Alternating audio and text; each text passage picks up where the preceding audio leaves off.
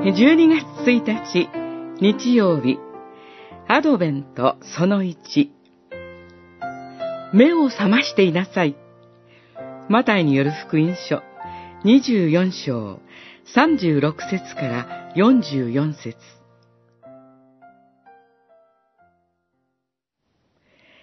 目を覚ましていなさい。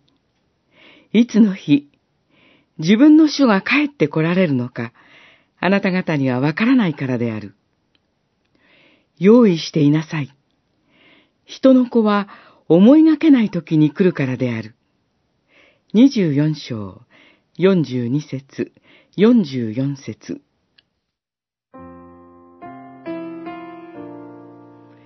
今日から対抗節です。暗闇のようなこの世に、暗くなっている私たちの心に、光の主をお迎えしましょう。目を覚ましていなさい、と命じられています。いつの間にか世に習い、肉に従う生活に逆戻りしてしまう私たちに、今、こう呼びかけられています。自分の主が帰って来られる日が近づいているからです。あなた方が眠りから覚めるべき時がすでに来ています。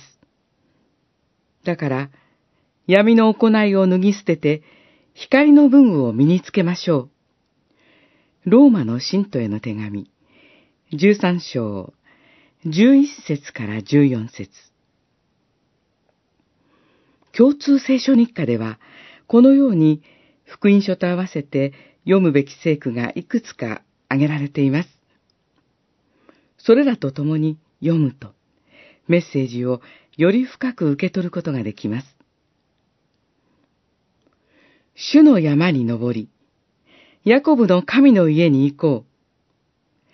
主は私たちに道を示される。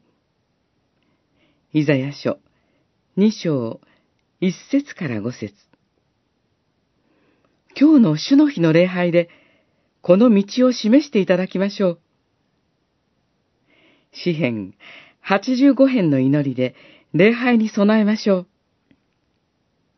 主よ、慈しみを私たちに示し、私たちをお救いください。主は平和を宣言されます。ご自分の民に。彼らが愚かな振る舞いに戻らないように。